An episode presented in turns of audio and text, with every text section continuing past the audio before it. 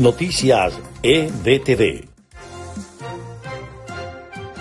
Estas son las noticias más importantes de Venezuela, Estados Unidos y el mundo a esta hora. El régimen de Nicolás Maduro anunció el restablecimiento de relaciones militares con Colombia tras la juramentación de Gustavo Petro como presidente de ese país este domingo.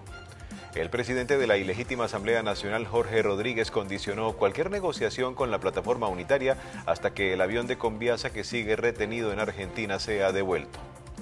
El Partido Republicano calificó el allanamiento como un abuso de poder y persecución contra el expresidente Trump, quien está siendo investigado por el Congreso y el Departamento de Justicia por su presunta responsabilidad en el ataque al Capitolio en 2021.